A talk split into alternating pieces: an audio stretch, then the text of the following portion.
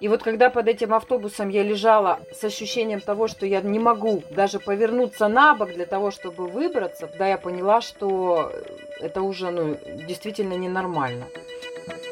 А ты болеешь, а тебе еще говорят, что слишком дорого стоит твоя жизнь, и, в общем-то, мы все скоро умрем.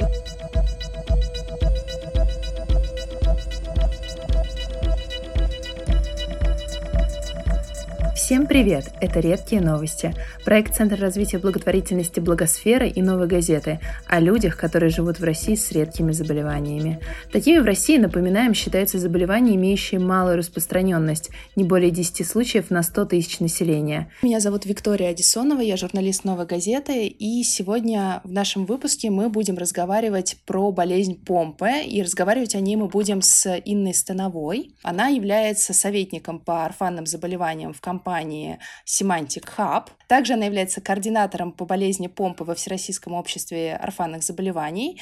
И также у Инны хватает времени вести свой блог, причем сразу на нескольких площадках э, в соцсетях э, о э, миопатии. Инна, здравствуйте. Здравствуйте, спасибо, что пригласили меня. Вам спасибо, что согласились. И сразу хотелось бы уточнить, что такое вот болезнь помпы, ну, может быть, в чем она вот визуально визуально может особенно выражаться, чтобы не только медицинскими терминами, да, может быть, мы сейчас говорили.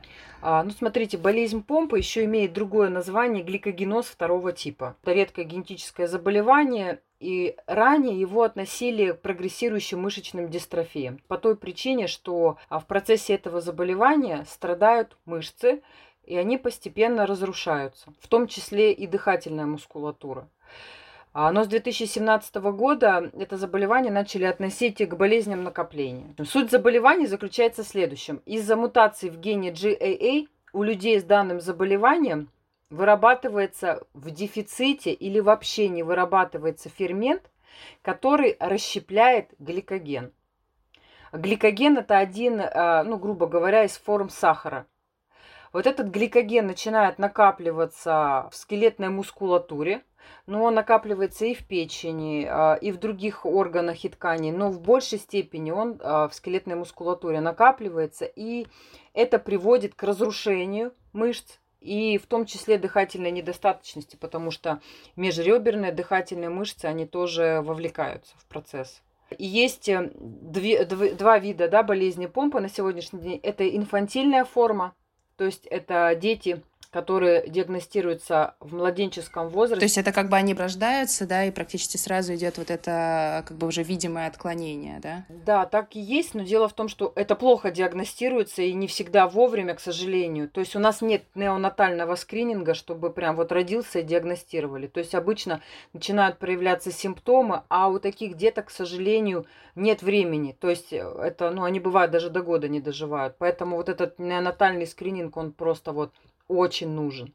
И есть эм, болезнь помпы с поздним началом. То есть все, что после года, уже считается с поздним началом и считается более благоприятным. И чем позже начинается прогрессирование, тем считается более мягким течением.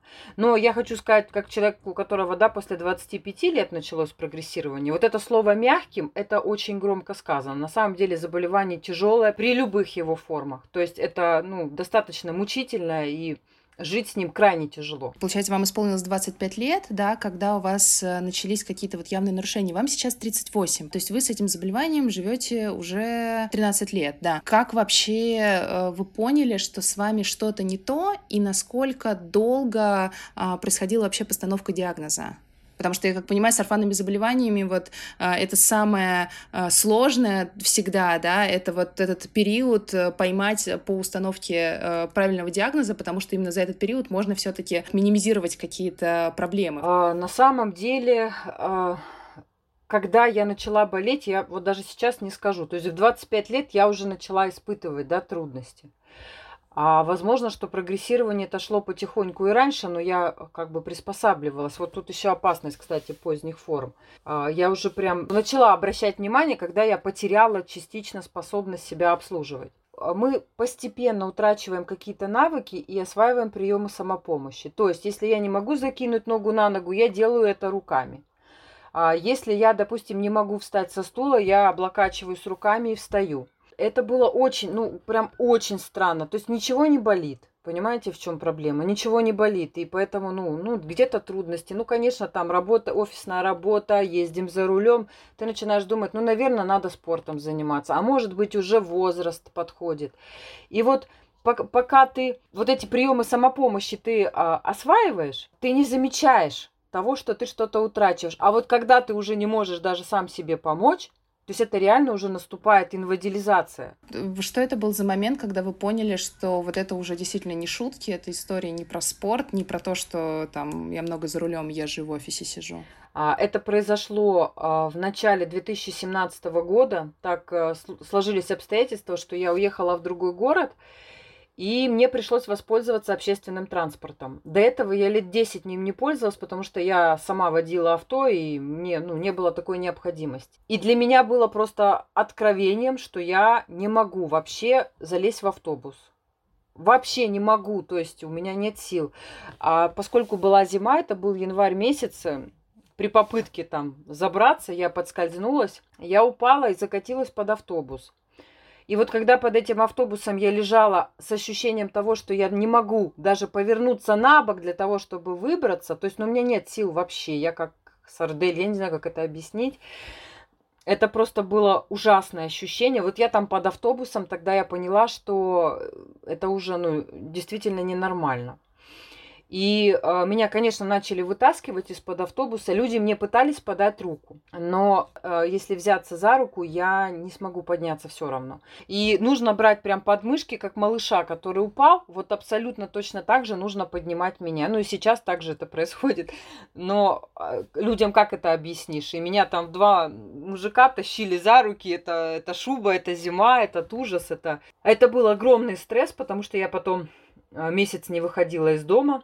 Это было, ну, просто жутко. Мне снились какие-то кошмары, и когда я вернулась домой, первым делом я пошла к врачу. А до этого вот э, весь этот период, где-то с 25 лет вот до 2017 года, вы ни разу к врачам не обращались? Ну, или там, приходя, не говорили хотя бы вскользь, что, в принципе, все окей, но вот иногда я там чувствую, что я не могу там ногу на ногу закинуть. То есть такого не было? Нет, вообще. Я посещала врачей. Вообще, кстати, редко болеющий человек. У меня даже с простудами очень крайне редко, поэтому поэтому ну, не приходилось особо. Но посещая врачей, у меня даже, ну, вы знаете, даже мысли не было пожаловаться, потому что, ну, что такое болезнь, да, для нас? Это когда боль, это когда какой-то дискомфорт явный.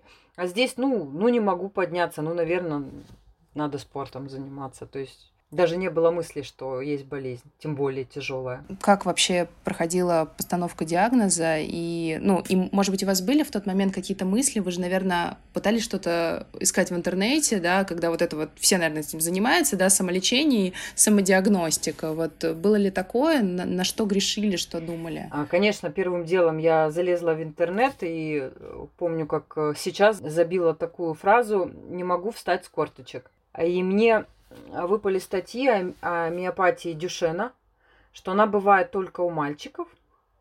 И, естественно, почитав симптомы, которые в разы тяжелее, да, и я поняла, что это точно не моя история, и больше я не обращалась. Мы часто вот произносим слово миопатия. Давайте, может быть, объясним, как раз у вас же этому посвящен блог, а, что это в целом такое? Вообще, а, миопатия Э, миомышца, патия – это патология. То есть это э, заболевания, которые связаны с патологиями мышц. То есть э, мышцы разрушаются простым языком. Есть много вид миопатии, в том числе вторичные, когда, допустим, это от алкоголя бывает, алкогольная миопатия и так далее. Когда мы убираем основную причину, уходит и миопатия. Но в нашем случае идет первичная миопатия, то есть она связана с генетической подоплекой. Соответственно, из-за мутаций в генах, допустим, у меня вот не вырабатывается алглюкозидаза альфа. А при других э, видах миопатии не вырабатывается какой-то белок, который участвует в обмене веществ в мышце. И то есть наши заболевания отличаются как раз механизмом разрушения и причинами его. Но все симптомы и та же диагностика у нас одинаковая, поэтому эти заболевания, в принципе, бок о бок могут идти. А когда я пошла к врачу, первый врач это, конечно, терапевт у нас, ну, потому что, чтобы получить направление к неврологу, нужно попасть к терапевту. И, в принципе, я могу сказать, что мне повезло с врачами. Они, конечно, меня гоняли, мне исключали кучу всего, что можно и чего нельзя. Исключали полностью патологии эндокринной системы, ревматологию всю исключали, исключали патологии позвоночника. А, конечно же, отправили меня к неврологу, но с первым неврологом мне не повезло, потому что даже мои рефлексы, неврологический статус был оценен, ну как сейчас я уже знаю, как должно происходить, ну, недолжным образом. А, врач все списала на хронический стресс. А, мне провели а, сенсорную электронейромиографию, и нужно было еще назначить дополнительно игольчатую. Но этого не сделали, и, соответственно, мне списали, что это патологический стресс, назначили мне миксидол и витамины группы В и закрыли мое дело. Это сколько, получается, все длилось вот до первой вот этой постановки диагноза типа хронический стресс? С января по март. Ага, то есть, ну, несколько месяцев. Да, Потом так получилось, что мы поехали в отпуск. Я как раз пропивала миксидол и витамины группы В. Это вообще хоть как-то помогало или... Ну конечно, нет. Эти препараты никак, никак вообще не влияют. Мы как раз поехали в Санкт-Петербург, а там, может, знаете, есть старые трамваи, которые очень высокие. Uh-huh, uh-huh. Но это, конечно, была вообще целая история, как туда меня муж заталкивал, поднимал. А вот, ну и муж, в общем, понятно, устал, и когда мы приехали назад в Сургут, мы опять пошли туда же, в ту больницу, и сказал, ну, муж сказал, говорит, ничего не помогло, давайте нам обследуйте дальше. На что нам сказали, ваше дело закрыто, диагноз поставлен, идите опять к терапевту и берите направление. И все по кругу. Да. Муж сказал, нет, сюда вызывайте заведующую, вы свое дело не сделали, ваша терапия нам не помогла, давайте сюда заведующую, будем решать. Они говорят, все, успокойтесь, и дали нам направление к другому врачу. И этот врач уже была более внимательна. Она заметила, что у меня очень снижены рефлексы, что у меня снижен мышечный тонус. То есть она посмотрела меня должным образом, но ее смутил мой возраст. То есть она сказала, у вас очень похоже на миопатию, но такого не может быть, потому что вы для нее слишком старенькая. Угу. Ну, она в более раннем возрасте, да, как бы проявляться, скорее всего, могла бы. Угу. Да, то есть, ну, как бы, по идее, это же генетическое заболевание, соответственно, детский возраст. Да, тот момент, что там какой-то процент генетических заболеваний может э, манифестировать в любом возрасте, ну, не все врачи знают, к сожалению. Но, тем не менее, врач меня не бросила. Она дала мне направление в стационар к нашему одному из лучших неврологов в городе. Но на тот момент она была заведующей отделением э, в стационаре неврологии. И поэтому к ней попасть на прием без стационара было невозможно. Поэтому мне дали направление э, на госпитализацию для того, чтобы я хотя бы с ней увиделась, и она хотя бы дала мне вектор. И на самом деле она дала верный вектор, она прописала, какие анализы нужно сдать, то есть что это кровь на креатинфосфокиназу, что нужно сделать игольчатую электронейромиографию и посетить генетика, потому что она сказала, у вас скорее всего, что это миопатия. Я пошла, сдала кровь на креатинфосфокиназу, она у меня оказалась повышена, а потом пошла сдавать электронейромиографию, которая показала норму. И анализы разошлись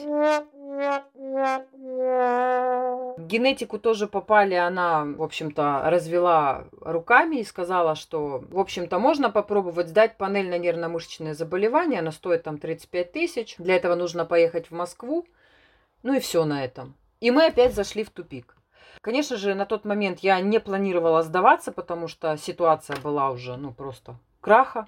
И я начала опять интенсивно гуглить. Я была уверена, что мне сделали некорректно электронейромиографию. Я не знаю, как я это почувствовала. Я начала изучать информацию. И потом я нашла э, дискуссионный клуб русского медицинского сервера. Это форум, где врачи там собираются. И раз, э, разместила там свою тему, свои жалобы и выложила все обследования. И именно там мне предложили сдать на болезнь помпы. Анализ на болезнь помпы можно сдать бесплатно. Но об этом либо не знают, либо не хотят знать многие врачи на местах. А что это за анализ? Вот можете рассказать? То есть это почему, почему определяется? То есть там по крови или тоже это ли какая-то... На самом деле это очень простой и малоинвазивный э, анализ. То есть берется анализ крови с пальца.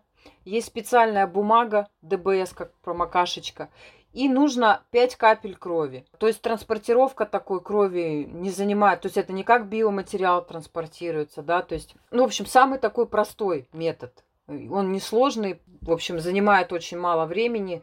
И все. И анализ бесплатный. А как так получается, что врачи даже не предложили его сдать? То есть почему они о нем не знают, скорее всего, как так происходит? Ну, вы знаете, я не могу вам честно ответить на этот вопрос, потому что, ну, я могу сейчас быть необъективной, да. Возможно, боятся назначать такой анализ, потому что все-таки болезнь помпы имеет терапию. И терапия достаточно дорогостоящая, и как вариант ну, я говорю, я не хочу ни на кого наговаривать, возможно, что побаиваются. Возможно, связано с тем, что низкая осведомленность, потому что, ну, скажем так, а, в институтах, ну, раньше, по крайней мере, про редкие заболевания не говорили. Если говорили, то упоминалось вскользь, и понятно, что есть врачи, которые профессионалы своего дела, но они никогда не встречали таких редких пациентов, да, и упрекнуть их в том, что они неграмотные, невозможно. Это, это правда. Поэтому здесь кого-то обвинять и что-то предполагать мне сложно.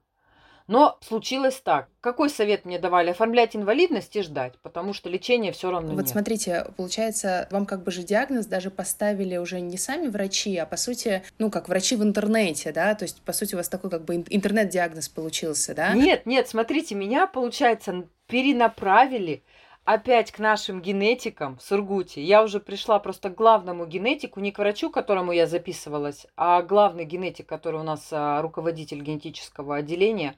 И вот он у меня уже брал кровь на болезнь помпы. И получается, сколько вот э, времени прошло с момента а, вашего вот первого обращения к врачам, да, с момента, когда вот вам говорили, что у вас просто там хронический стресс, да, и так далее, до уже вот окончательно, что вы пришли и сказали, вот я, скорее всего, знаю, да, что это вот это.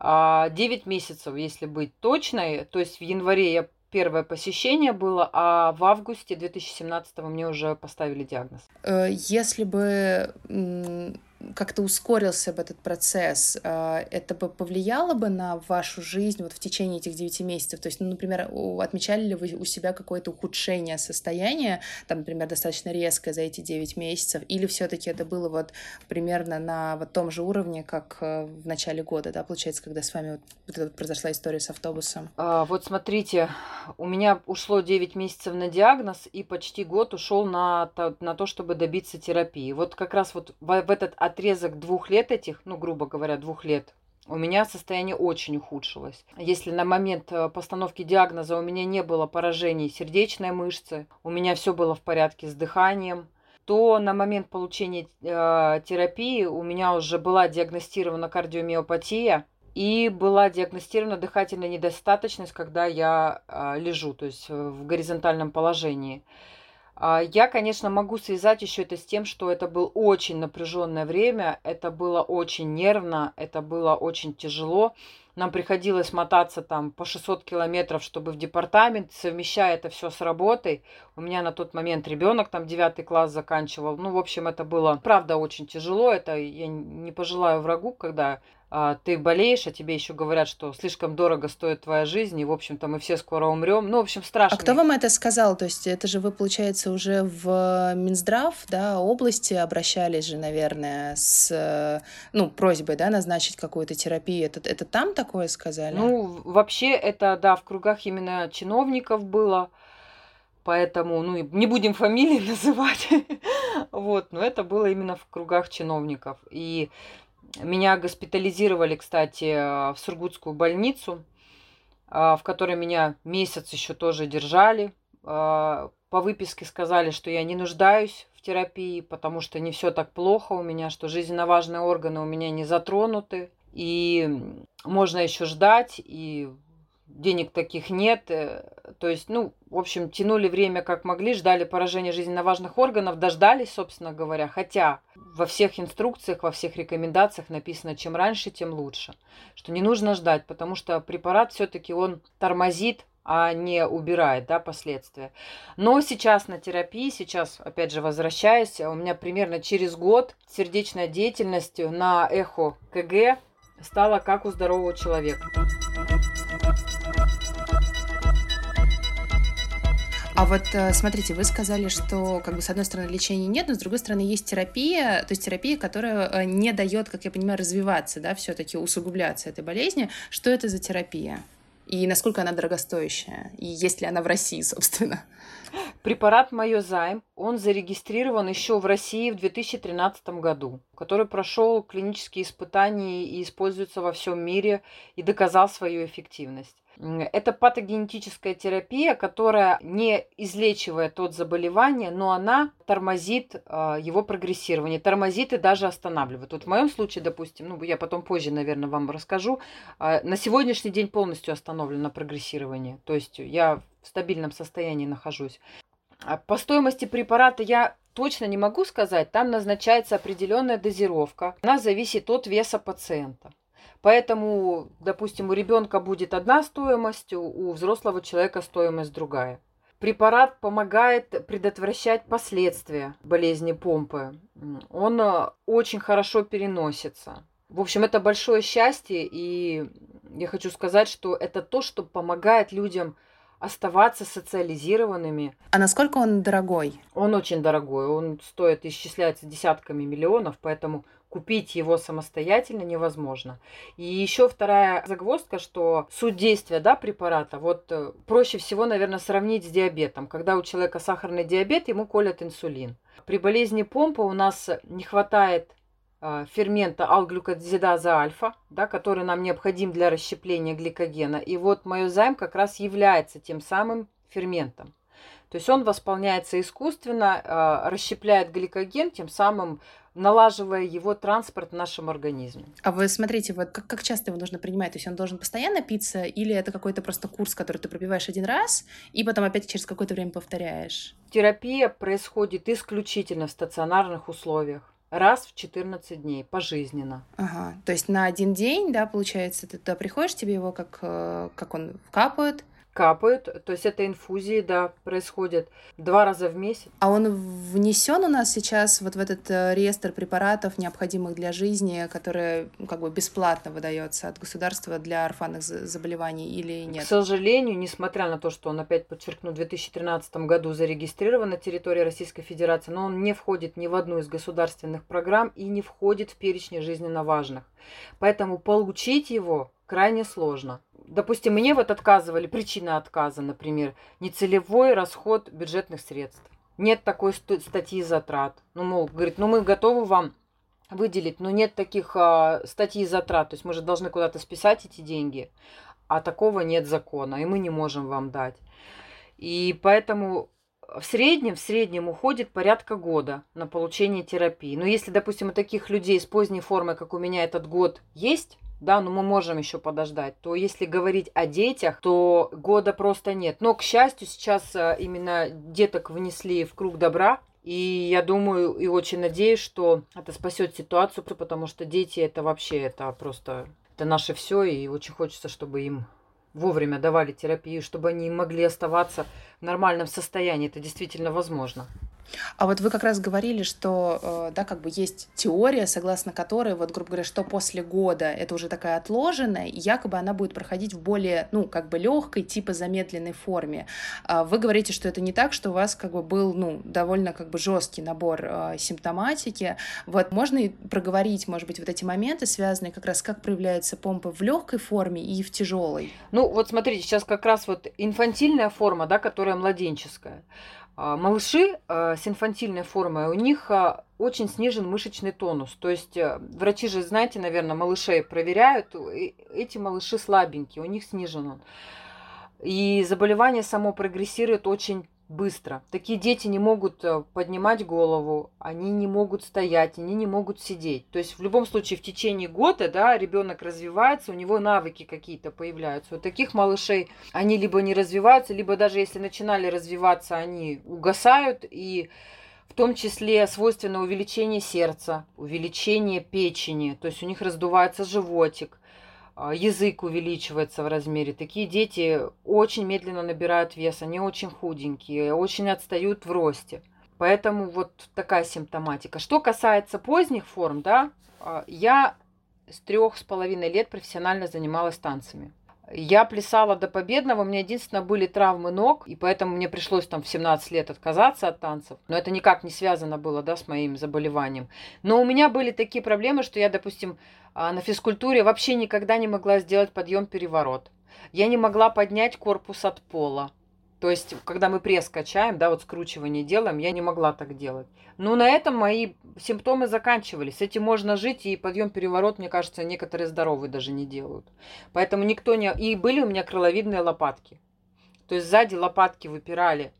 Но у кого их сейчас, допустим, нет? Этот сколиоз, дети сейчас за компьютерами. То есть это такая симптоматика, на которую никто никогда не обратит внимания. Тем более никаких таких жалоб специфичных не было. И вот, э, скажем так, э, симптомы поздней формы, да, затруднены подъем с пола, подъем с постели, подъем по лестнице вверх, то есть нам нужна опора, да, облокачиваемся, выход и вход с транспорта с высокой ступенькой, закидывание ноги на ногу, вставание со стула, расчесывание, мытье волос. Но человек может не выражать активных жалоб, потому что мы приспосабливаемся.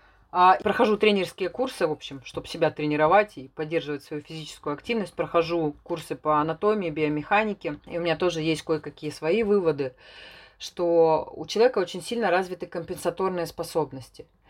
То есть, э, когда погибает какая-то там одна-две мышцы, а за нее берут на себя нагрузку другие мышцы. И, соответственно, ровно до тех пор, пока эти компенсаторы способны нормально справляться, мы еще худо-бедно выживаем. Как только компенсаторы убиваются, они убьются очень быстро, потому что они повреждены гликогеном, а они перегружены, а мы не знаем, что больные, нам нужно их растяжку там делать и так далее. И вот оно накапливается, в итоге выливается в то, что вообще мы теряем навык. Я вот, допустим, с пола вообще не вставала. Сейчас я встаю с пола. Это терапия плюс ЛФК, регулярные тренировки. Я встаю, конечно, своеобразно, но я могу это сделать самостоятельно. А вот что будет, если людям, оказавшимся вот примерно да, в такой же ситуации, как у вас была, то есть вам же, например, вот не поставили бы в тот момент диагноз и не было бы терапии, что бы тогда было? А, постепенно человек утратит все навыки к самообслуживанию, потому что поражаются мышцы поясов. Допустим, в моем случае у меня очень сильные а, кисти да, рук, очень сильные стопы. Все остальное у меня повреждено. Помимо того, что повреждается дыхательная мускулатура, то есть человек не сможет дышать в положении лежа, а появляются проблемы с питанием, глотанием, потому что глотательные мышцы тоже вовлекаются в процесс.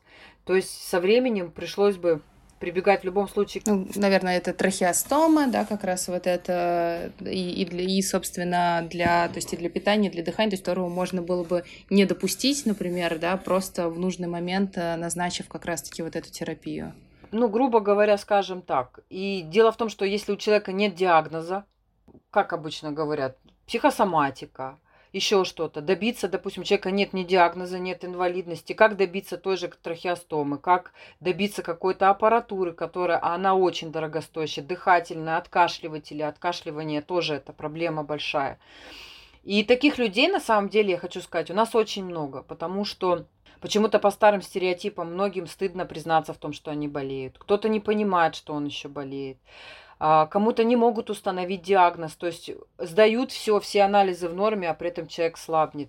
И процентов 50, вот я веду то, что блог, да, из моей статистики личной, 50 процентов остается без диагноза. А еще, наверное, какая-то часть это людей, которым вот как, ну, как вам вот был риск, да, что просто не назначили бы терапию, да, то есть, наверное, тоже какой-то процент людей, которые просто живут в ожидании там какого-то, ну, чуда, что им наконец-то назначат вот этот как раз мою займ. Да, есть такие по-моему, кто... Я врать сильно не буду, но, насколько знаю, есть люди, которые не могут пока что добиться терапии. Ну, к счастью, большинство добивается. Есть пациентская организация, которая провождает таких людей, которые помогает, юридическую помощь оказывает. Поэтому... А вы можете вот рассказать, как вы э, добились, раз вам вот все говорили, что как бы нет денег на это, нет? Да, первым делом, получается, мы поехали в федеральный центр, научный центр неврологии, потому что заболевание редкое, и такого плана терапию рекомендовать могут только они. А, там провели консилиум, подтвердили диагноз еще раз. И э, врачебная комиссия она, э, рекомендовала к назначению этот препарат. Когда мы приехали в поликлинику по месту жительства, я предоставила всю документацию, попросила мне назначить терапию. Мне не назначили, потому что говорят, ну, вам же, вам же рекомендовано, а рекомендовано не значит, что нужно исполнять. Получается, вот эта вот фраза рекомендована, она вот отняла год. Но по большому счету пришлось прибегнуть к общественному резонансу, который очень сильно помог мне, кстати. Очень много публикаций было, много репортажей снималось, и а, мы обошлись без судебных верик. Было, конечно, тяжело, больно, стыдно было, тоже стыдно. А стыдно, вот как раз вот это, мне кажется, тоже ну, было бы здорово обговорить, потому что и вы сами сказали, что очень многим до сих пор в России стыдно признаться, даже когда уже диагноз поставлен. А многим стыдно признаться даже уже в том моменте, когда ты чувствуешь, что с тобой что-то не то, но идти к врачу, особенно в молодом возрасте, а вы как бы до сих пор очень молодой человек, да, и как обычно ты приходишь к врачам, и ты готовишься услышать, что тебе там 25, 30, там 35 лет, даже 40, тебе говорят, да нет, у тебя не может быть быть никаких заболеваний, ты еще молодая. Это у тебя там сначала потому, что ты не рожала, потом потому, что ты, видимо, родила и так далее, и так далее, и вот это по кругу. То есть вот э, как бы, как бы чем вы тогда мотивировали вот этот, ну, как бы стыд, и что вам, может быть, помогло его преодолеть? Ну, с одной стороны, был, конечно, стыд, но это был больше мой внутренний стыд. То есть я не стеснялась своего заболевания, я на работе у меня все знали у меня знала вся родня, то есть я всем говорила. Потому что ну, смысла скрывать не было. Мне было гораздо стыднее объяснять, почему я не могу встать со стула. Мне было тяжелее объяснять, почему я там не иду на какую-то вечеринку с друзьями, потому что, блин, мне стыдно, да, что я так не могу. Мне проще сказать, что у меня такой диагноз, и вот я... А как вот друзья и вот семья э, отреагировала на то, когда вот как бы уже поставили диагноз, когда вы стали об этом рассказывать? Конечно, это был шок. Это был шок, потому что все у нас здоровы, и осведомленность, да, в принципе, о генетических заболеваниях, она на очень низком уровне. И у нас считается как, что если есть генетическое заболевание в семье, значит, родители вели неправильный образ жизни – да, и вот ребенок такой родился. Это вот, видимо, еще тоже подогревает это чувство стыда, особенно, видимо, со стороны родителей, то есть признаться, что у тебя с ребенком что-то не то, да, это как будто бы ты в этом виновата, на самом деле это как бы нет. Совершенно верно. И люди начинают, особенно в маленьких городах, в деревнях, они начинают прятаться, они даже, вы знаете, другой раз готовы отказаться от терапии для того, чтобы просто никто не узнал. Это, конечно, это ужасно. Потом, знаете, вот многие люди у нас очень нетактичны, они задают вопросы странные. А почему ты так странно ходишь, да? Ну, то есть походка у нас же меняется. А почему ты так идешь по ступеням? Помню, был момент, а, мы стояли в очереди, нужно было расторгнуть договор там э, с телефонной нашей компанией. Вот, пока стояли, я устала, муж говорит, присаживайся на диванчик. А диванчик низкий очень. То есть таких диванов мне вставать практически невозможно. Он говорит, садись, я тебя подниму. Ну, рядом со мной сидела женщина, лет 50 ей, наверное, было. Когда подошла наша очередь, муж меня поднимает, и женщина с таким возмущением, такая молодая и такая тяжелая, в общем, заднее место. Господи, какой кошмар. Да, я шла пока к месту, где договор расторгать, меня как будто кипятком обливало, мне было стыдно, мне было больно, мне было, я не знаю, этот коктейль чувств. Ну да, ты же не будешь каждому останавливаться и объяснять, что вообще-то это, вот это, вот это и так далее, да. Да, да, и чувствуешь себя клоуном каким-то, потому что иногда приходится это делать, а я уже просто не могу. Муж объяснил этой женщине, она потом, ой, извините, пожалуйста, но знаете, вот я, конечно, вышла молча, оттуда пули вылетела. Я на тот момент была еще на стадии принятия диагноза, да, и вот эти бестактные люди, они еще вот это масло в огонь. Да, но я сейчас настоятельно рекомендую всем, кто столкнулся вообще максимально быстро проходить к принятию заболевания. Потому что пока ты находишься в отрицании, ты не живешь, ты не сможешь лечиться, ты не сможешь восстанавливаться, ты не сможешь бороться. Вот когда я приняла все, у меня пошел старт. Вот у меня куча общественной работы появилась, куча каких-то важных дел. И когда меня сейчас спрашивают, мол, ну, наверное же так тяжело, я говорю, да мне некогда даже думать об этом. У меня куча дел, у меня терапия, которая раз в две недели я там успеваю между ней жить, потому что там это действительно сложно все совмещать. Это постоянные походы по больницам, в поликлинике, это постоянные анализы, а с учетом ковида это просто а вот я как раз хотела спросить э, про ковид, потому что очень многие э, пациенты с орфанными заболеваниями почувствовали весь ужас положения, когда, ну, мало того, что все закрылось, то есть какие-то препараты, которые привозились из-за границы, или кто-то, видимо, их мог им привезти, да, там, э, это все стало вообще недоступно, э, сократилось, видимо, там пропадали периодически тоже были вот эти истории, когда у многих, кто болеет орфанными заболеваниями, пропадали э, из аптек, из их же, да, где они получали раньше бесплатные, соответственно, медикаменты, эти медикаменты пропали, и аналогов, собственно, никаких не было. Вот как э, в вашем случае, может быть, на вашем примере вот повлияла пандемия? Да, и плюс вот, конечно, когда речь шла о системных, да, каких-то там и просто же операциях э, людям приходилось переносить, а тут, получается, вообще жизненно важная терапия, которая должна проходить каждые 14 дней, а, да, больницы, поликлиники закрывались на прием э, ковидных больных. А, да. Дело в том, что, как я уже говорила, лечение строго стационарное, то есть только в стационаре. Тот стационар, который меня принимает и лечит, то есть это обученный персонал, это люди, которые все умеют и знают, их перепрофилировали под ковид. Вот именно мою больницу. А, соответственно, наше отделение неврологическое, но с другим персоналом, переносили два раза в разные лечебные учреждения. Для того, чтобы поступить в стационар, то есть чтобы лечь вообще в больницу, а, нужно проходить ряд обследований. Это ни для кого не секрет. И вот этот ряд обследований я прохожу регулярно. То есть нет такого, что электронно перекинули направление, я пришла и легла. А в новых больницах, в новых которых, с меня требовали вообще ряд обследований. То есть это пройти кардиограмму, это сдать анализ крови, это нужно было сдать анализ на ковид, это нужно было сдать мочу. А для того, чтобы это все сдать, нужно дойти до терапевта и взять направление. То есть я отстаивала в пяти очередях, в пяти, человек с инвалидностью, который не может долго стоять, которому тяжело вставать, но по которому сильно не видно, что он болен, потому что я не могу использовать средства реабилитации, мне нужно две свободные руки, чтобы себе помогать. Вот, я отстаивала по пять очередей, и потом надо было еще пойти и получить направление. То есть это еще в отдельный день приходилось делать. Ну, в итоге я подцепила ковид, ребята. Я подцепила ковид, я заразила мужа. И моего мужа госпитализировали в тяжелом состоянии 29 декабря. Жесть. Это же прям еще перед Новым годом, и там же... Да. И я осталась совсем одна, потому что у меня дочь учится в Пензе. В общем, меня еще шарахнуло спину, я не могла подняться с кровати. И это был, конечно, полный швах. Одну инфузию пришлось пропустить, потому что я болела. Нежелательно было на инфекцию колоть. Ну, понятно, что все новое, непонятно, какая реакция будет. Но на вторую в любом случае нужно было идти, потому что уже я была отрицательная 30 декабря. Меня мужа 29 увезли, а 30 я уже была с отрицательным мазком. С мужем все в порядке? Да, да, сейчас все в порядке. Он, ну, пережили мы этот момент, конечно, это было ужасно. Я тогда ощутила, что я вообще беспомощна. Меня же муж возит везде. Он привозит меня, помогает мне дойти э, донести сумки, а здесь я осталась вообще одна. Мне пришлось просить коллегу, она приехала. А на тот момент у меня были проблемы со спиной, я не могла сидеть от слова совсем. То есть она меня затаскивала в машину, там, ложила. Э, ну, в общем, это был кошмар.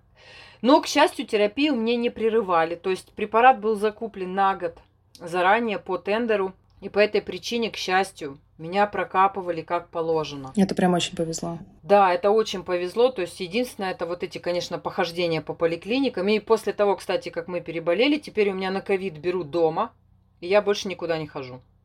То есть мне взяли на ковид, я в день инфузии приезжаю в поликлинику, беру направление еду уже в стационар.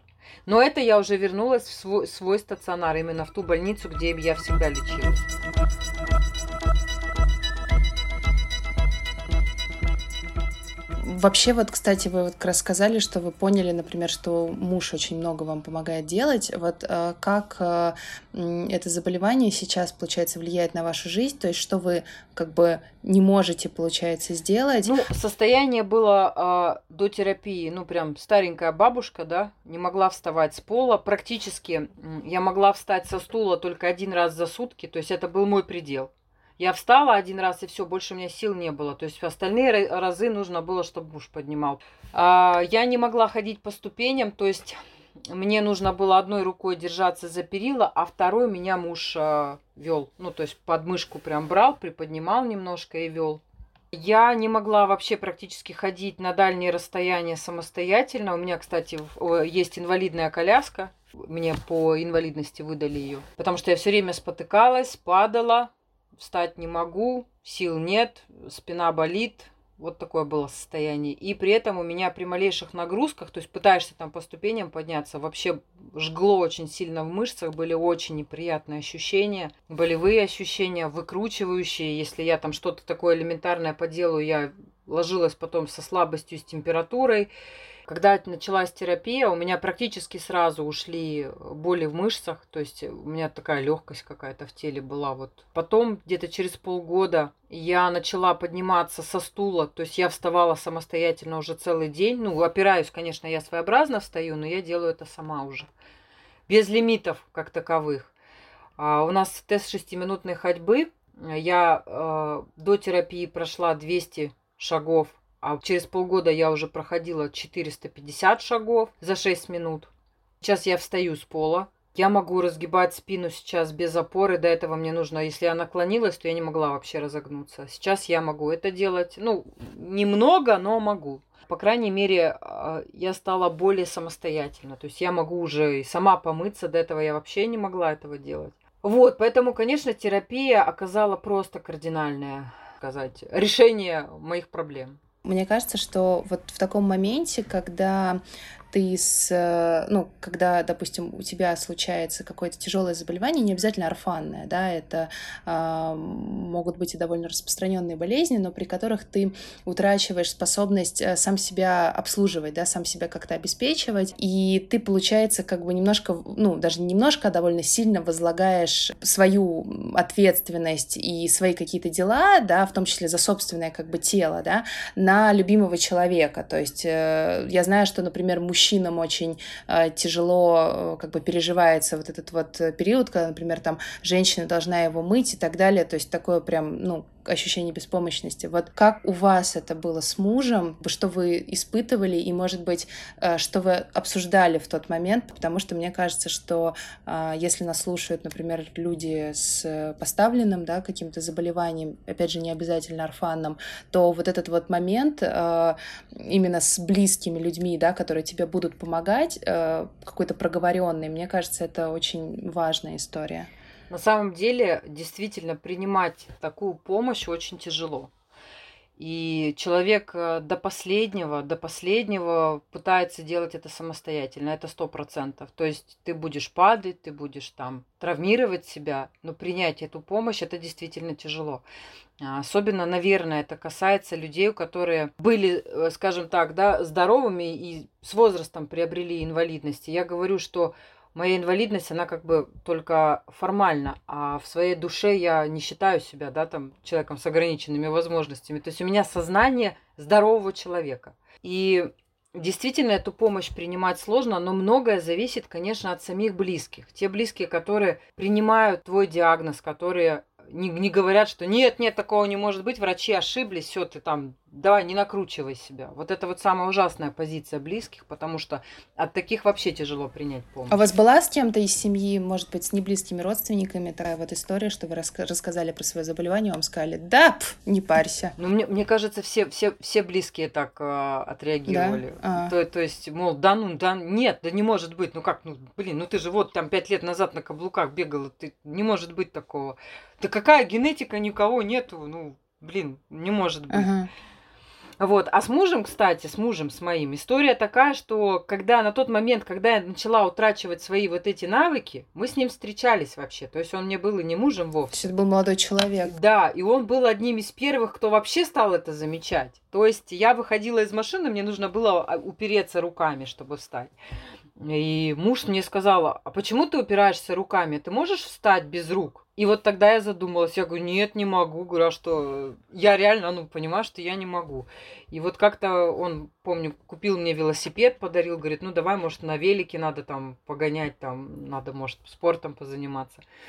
А вот, и вот этот весь путь к диагнозу, он меня возил и за 3000 километров там к специалистам. Он был рядом, и когда мне диагноз ставили, конечно, для него был шок. Я тогда впервые увидела, конечно, его слезы, это было вообще очень тяжело, потому что мы вроде, когда диагноз озвучивали, все сидели спокойно, а потом мы поехали в лес за грибами, как-то такая неловкая тишина была. И он просто вышел из машины и ушел. А вот, и когда он вернулся, ну я же видела по глазам, что ему было очень тяжело. Получается, вот мне в сентябре поставили диагноз, а 23 декабря мы с ним поженились. У нас была свадьба, прям полноценная свадьба. Я выходила замуж на каблуках, вопреки всему. Мы многим не сказали о том, что у меня диагноз. Мы закатили там прям настоящую свадьбу, там, по полной программе, собрали всех родственников и устроили себе просто праздник жизни.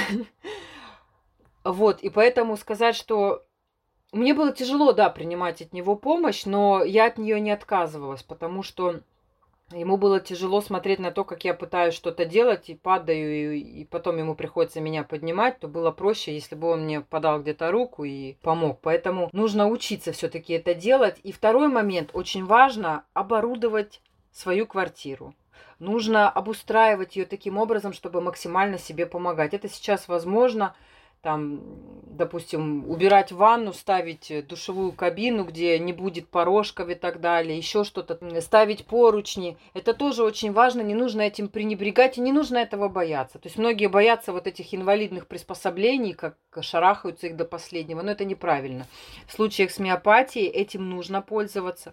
Нужно не бояться использовать инвалидное кресло, потому что нам травмы недопустимы, переутомление тоже. И поэтому, как я вначале сказала, принятие диагноза – это самое первое, что должно быть. То есть нужно понять, что это не приговор, и нужно учиться с этим жить. Не, не, не болеть, не страдать болезнью, а жить с болезнью. Все, вот это вот важно. Вы, получается, с мужем вместе, ну, как бы не так долго, с какого, с 17 -го года, да? Как ну, раз? женаты мы с 17 но до, до нашей свадьбы мы встречались там порядка пяти лет. А, ну, то есть, как, да. Круто. Но а, все равно получается, что у вас как бы такой, ну, все еще, наверное, какой-то и, и романтический период продолжался. А, у меня есть знакомая, вот тоже мы как-то писали материал. А, эта женщина, она живет с бас, очень тяжелая форма, она вот прям лежачая. И муж вокруг нее, он продолжает ее там возить куда-то на маникюр, то есть как бы, да, там, то есть он воспринимает ее не как лежачего больного или вообще как инвалида, да, вот до сих пор как женщину. И мне вот очень интересно, ну, то есть как бы не было ли у вас вдруг такой мысли, что, боже мой, он же меня сейчас не как женщину будет воспринимать, да, а как, ну, не знаю, знаю, там вообще как-то иначе. Вот были ли такие страхи и тоже там проговаривали ли вы это? А, страхи были, потому что когда я увидела себя на видео, я себя помню совсем другой. То есть я же не вижу, как моя походка со стороны, да, выглядит. Но когда я это увидела в случайном видео, у меня был просто шок. Когда я это увидела, у меня были мысли, господи, как он это любит. Вот у меня такие мысли были. То есть это вообще какая-то странная переваливающаяся утка. Понимаете? То есть... Были такие мысли, думаю, ну как, как можно? Но дело в том, что он у меня такой человек, даже не знаю, он, конечно, своеобразный очень, не такой, как все, он очень сложный по-своему но он не, вос, не воспринимает меня там, как сказать, кусками, он воспринимает меня целостно. Он не относится ко мне как к инвалиду совершенно точно. И то же самое, я тебя записал на маникюры. Блин, а я не люблю эти маникюры, мне там сидеть тяжело. Вот. Но он это все делает, он меня возит, он любит меня одевать, он вот это вот платье, я там такое платье видела, оно тебе пойдет. Класс. Все, то есть это, как сказать, я не чувствую себя вот какой-то там другой. Хотя бы мысли были. Я тоже, кстати, переживала этот момент, что наша жизнь заключилась в эти рамки 14 дней. А, мы находимся, живем на севере, да, у нас удаление от наших родных, то есть э, до моих родителей 4000 километров, до его близких 3000 километров. И теперь мы не можем выезжать, допустим, если раньше у нас месяц отпуска, мы спокойно выезжали, то сейчас у нас есть от силы неделя, потому что вторая неделя это сдача на ковид, это, в общем, всего 7 дней. То есть мы полетели, прилетели, а он у меня такой человек, он любит свободу, он любит э, путешествия. Для него очень важно это. И я боялась, что вот это тоже будет мешать. Но на самом деле нет. Мы нашли плюсы в том, что мы можем делать это часто, да. Не там раз в году месяца, а пару раз мы можем выезжать там. Угу. То есть разбивать, грубо говоря, отпуск. Да, плюс, угу. плюс моя общественная деятельность. Я очень часто езжу в Москву на конгрессы пациентов, на орфанные форумы. Он всегда сопровождает меня, потому что я, ну, нуждаюсь в том, чтобы рядом со мной был человек. Все равно есть моменты, когда я не могу себе помочь. И это тоже, понимаете, разбавляет нашу жизнь. Вот эта общественная деятельность, это общение, эти поездки, которые меняют нашу жизнь.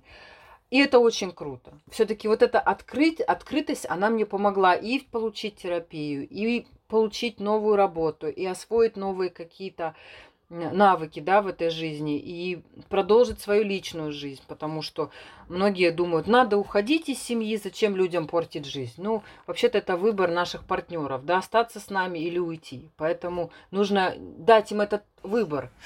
А вот еще, если бы у вас была бы возможность улучшить как-то жизнь людей с, э, соответственно, заболеванием помпы в России, вот что бы вы сделали бы в первую очередь? Может быть, топ-3 преобразований. Давайте представим, что... Так, первым делом это неонатальная диагностика, чтобы прям э, детей сразу диагностировали и, и давали терапию. Второй – это внесла бы болезнь помпы в какую-нибудь из государственных программ, а мою займ в перечень жизненно важных. А третий я бы убрала все бордюры, сделала бы ступеньки в два раза ниже и вела бы это в ГОСТ. Ну, это вообще про доступность среды, да, вот как раз то, да, что как да. раз говорят, что... Она очень сильно отличается, если взять, допустим, колясочника человека и взять человека-опорника, который еще на ногах. И, понимаете, вот есть люди, которые после травм, есть там с какими-то другими заболеваниями. Что касается миопатии, которая находится еще на тех стадиях, допустим, как у меня, да, когда я хожу. Для меня вообще практически нет доступной среды, потому что я не могу пользоваться этими благами.